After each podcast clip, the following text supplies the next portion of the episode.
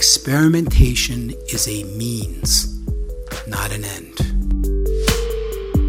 FehrAdvice and Partners, der Podcast. The purpose of an experiment should be insight, not solution. Das war Michael Schrage. Der Verhaltensökonom hat bei der diesjährigen Academy of Behavioral Economics eine inspirierende Rede über Experimente gehalten. Schrake erzählt, wie Experimente eingesetzt werden können, um Unternehmen erfolgreicher zu machen. It is a pleasure to be here.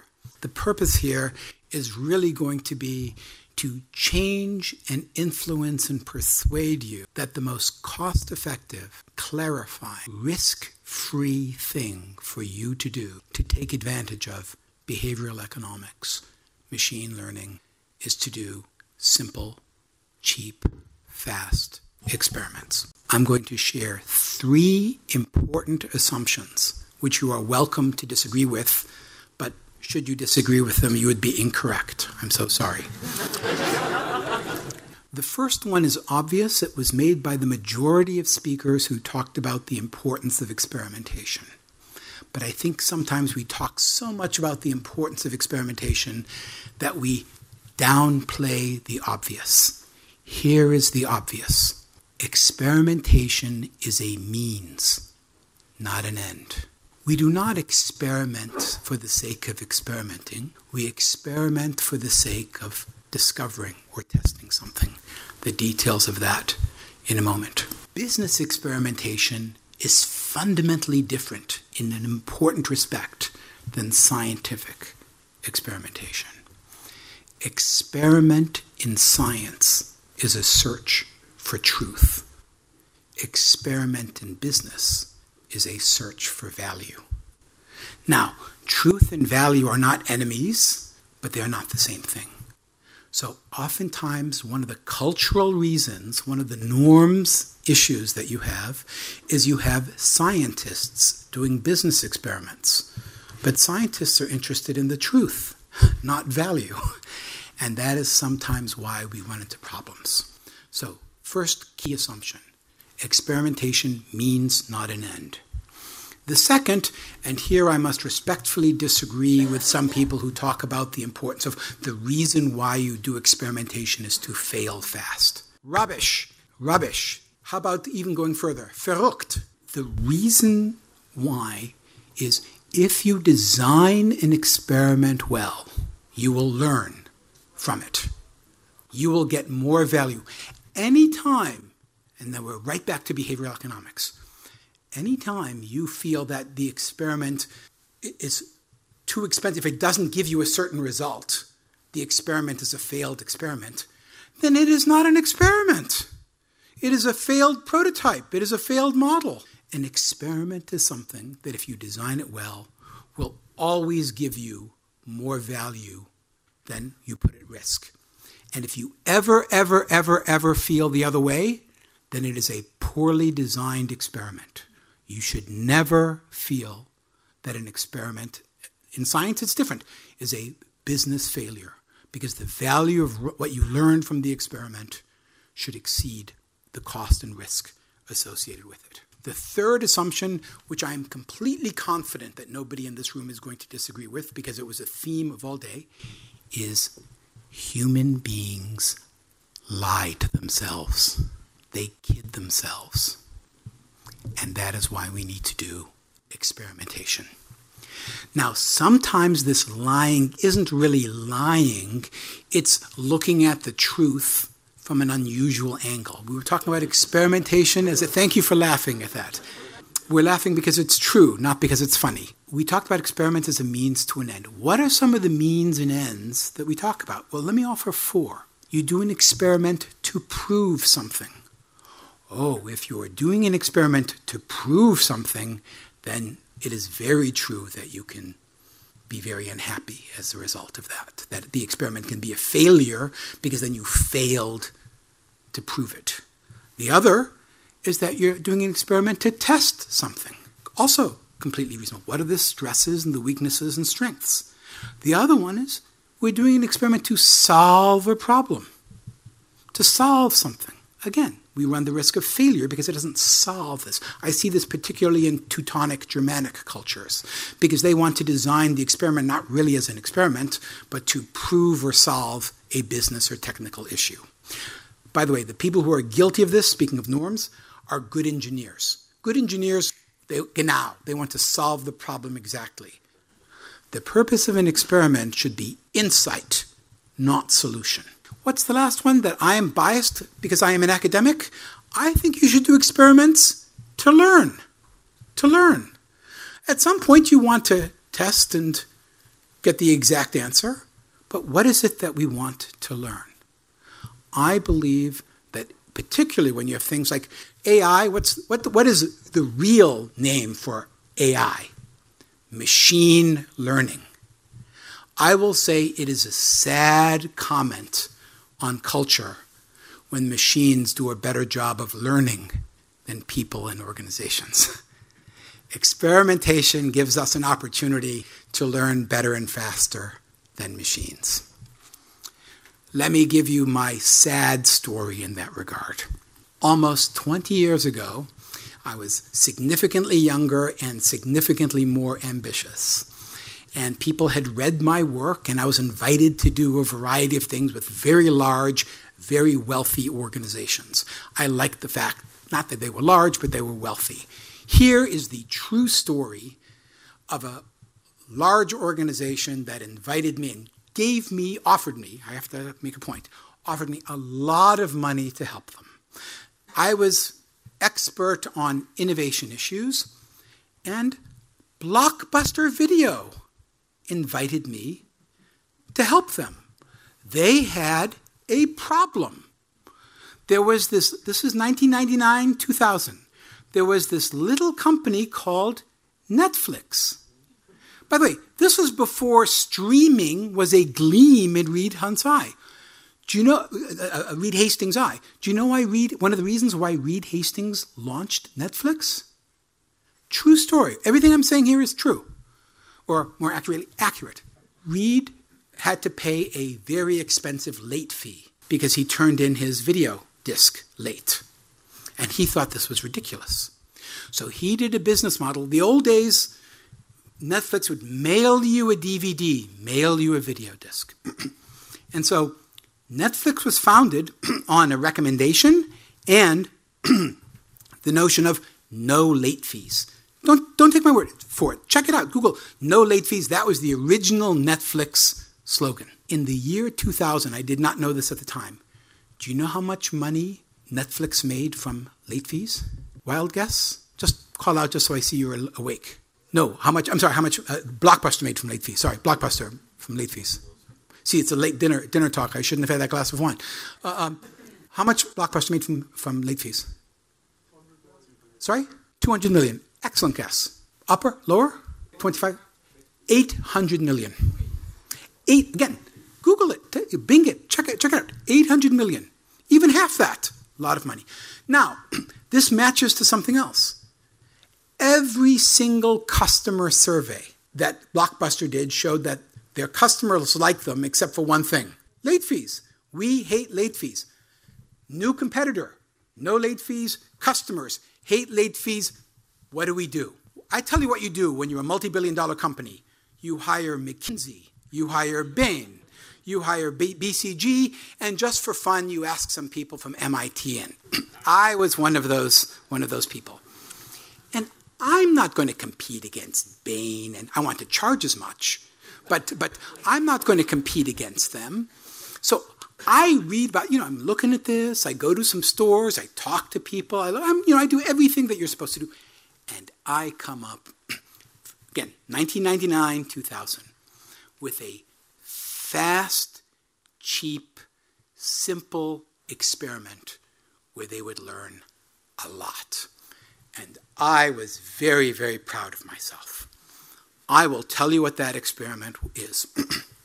nice AB, okay? Remember, 1999, 2000. Here's my suggestion. I say, pick out certain stores and you ask customers when they check out their DVDs, you ask customers for email, their email. Okay, that's how long ago it was. You ask customers for email, and here's the value proposition. This was even before the days of spam. You give us your email, we will send you a notification the night before your videos fall due. Okay? We'll remind you. It will be a, forgive me, a nudge. Be remind, behavior. Okay? Think what you will learn. First, will people give you their emails? Secondly, if they do and you send the reminder, will they bring it back? If and if they forget, here's the trick. Here's the trick. If you remind them and they forget to bring it back, are they going to blame you or are they going to blame themselves? Because you, you were a good, you did good customer management there. You reminded people to do something. You're not taking, okay? How expensive do you think it would be to do that email experiment? Again, experiment. We're not scaling it out nationally. Very cheap. You would learn a lot in three or four weeks. I make the, I do back of envelope, you know, Lotus 123, Microsoft Excel calculations. I make the presentation in New York. Their headquarters are in, in Dallas, but their team looking at this problem was in New York. Make this presentation. They and this this experiment cost no more than fifty, sixty thousand dollars. You know about my fee. You know, to, uh, make the presentation. These people look at me like I had peed on their carpet. They are not going to do the experiment. they had no interest in doing the experiment. They had no interest in learning at all. Now, there's a long story involved about they were sued not by one, not by two, but by three states' attorneys in America. They had to pay $400 million settlement, you know, because they were abusing their customers. And of course, ultimately, uh, and this is my favorite German word, yes, I felt Schadenfreude when they went bankrupt in 2010. But the guy who brought me in was so annoyed with me that I basically waived my fee. They were furious with me. They, they were not going to do this. So think about this. This was their biggest customer complaint. The biggest customer complaint. It wouldn't take a year of study and analysis. It, it wasn't expensive to do. They didn't want to know. Like the scale, they didn't want to know. Okay? It's not about the money, not about the time. It's about the culture of the organization. All right? Simple, testable hypothesis, simple experiment. All right? That's the key. When people talk to you about, oh, with all due respect, to my Harvard colleague about rebels and things like that. The issue is not what kind of innovative people do you have, it's what's the source of resistance to innovation? What is the nature of resistance to innovation?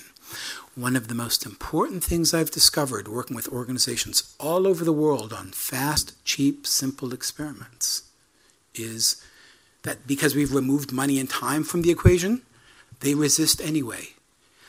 Experimentation is a way to find what your organization's innovation culture really is.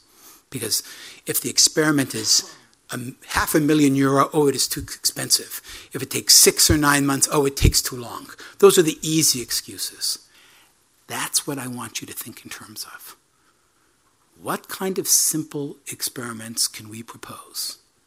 What kind of simple hypotheses that underlie those experiments can we propose that really give us insight into our innovation culture and how we want to create value inside the organization and with our customers? My advice in this regard, my framework for this is, you know, we I wrote a book on the topic. I'm not going to go belabor it, but the organizing principle I want you to come away with is a hypothesis is not what we want to prove or solve. A hypothesis is a story. A hypothesis is a story. A hypothesis is an innovation or value creation story. What is the value creation story we want to tell and learn about? That's the narrative. What is the experiment? The experiment is the hero of the story. Do we give the hero lots of resources, or do we give the hero, we're back to the good side of the Harvard presentation, do we give the hero rebellion very few resources and see how ingenious he or she may be in the face? Because the hero is the one who lives out and is it a successful story? Is it a happy story? Is it an unhappy story? We're going to learn either way. What so so the, the, the key points here is what kind of stories do we want to tell? I think every, think back to every single talk you heard today. Every single talk had a story. Every single talk made certain propositions. I want you to just play with it and say, what if we recast those hypotheses as stories? What if the experiments that were on that Sandy does, you know, that, that uh, um, uh, oh my goodness, the, the, the, lady from who, who, who did work in Chile, uh, um, Dina, Dina, thank you, did. This is the problem, can't even read, one drink, can't even read my own handwriting on this. Okay? Those are stories with heroes. The experiments are heroes. Okay? What kind of hero? What kind of stories? What kind of heroes? That fits. That we don't need rich data to do this. We really need to think through what kind of narratives matter most to us. So, how and why are things different in the future? Because one of the characters who can play a part in the hero or the team of heroes is machine learning and AI. Because the machines and the algorithms are becoming as smart or smarter than we are. So, what kind of character is it? Is the machine learning, is the AI the hero in this hypothesis story? Or is it a partner? Or is it a servant? These are the kinds of organizational and cultural issues every single organization in the world is confronting now. So, I think that those are the key ingredients to really operationalizing organizationally and culturally the behavioral economics themes that we've been discussing today and that there have been so many excellent talks and discussions around. What kind of stories do you want to tell? What kind of heroes do you want to create? Are you doing what you're doing to learn, to test, to solve, to discover, to prove? What's your motivation? What kind of ends are you putting your experimental means to? I think what you heard today gives you a rich, rich reservoir of ideas, frameworks, scaffolds, approaches to answering that question in a way that works best for you and for your organization. Dankeschön. I apologize for taking so much time from your dinner, but I'm very grateful for your time and attention. Guten Abend. Thank you.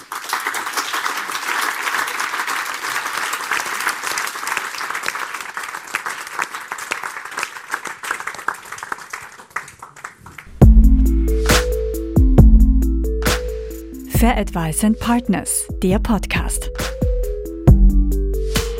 Vielen Dank fürs Zuhören. Wir freuen uns, wenn Sie auch nächste Woche wieder dabei sind. Bis dahin, alles Gute und nicht vergessen, alles Wirtschaften beruht auf Verhalten.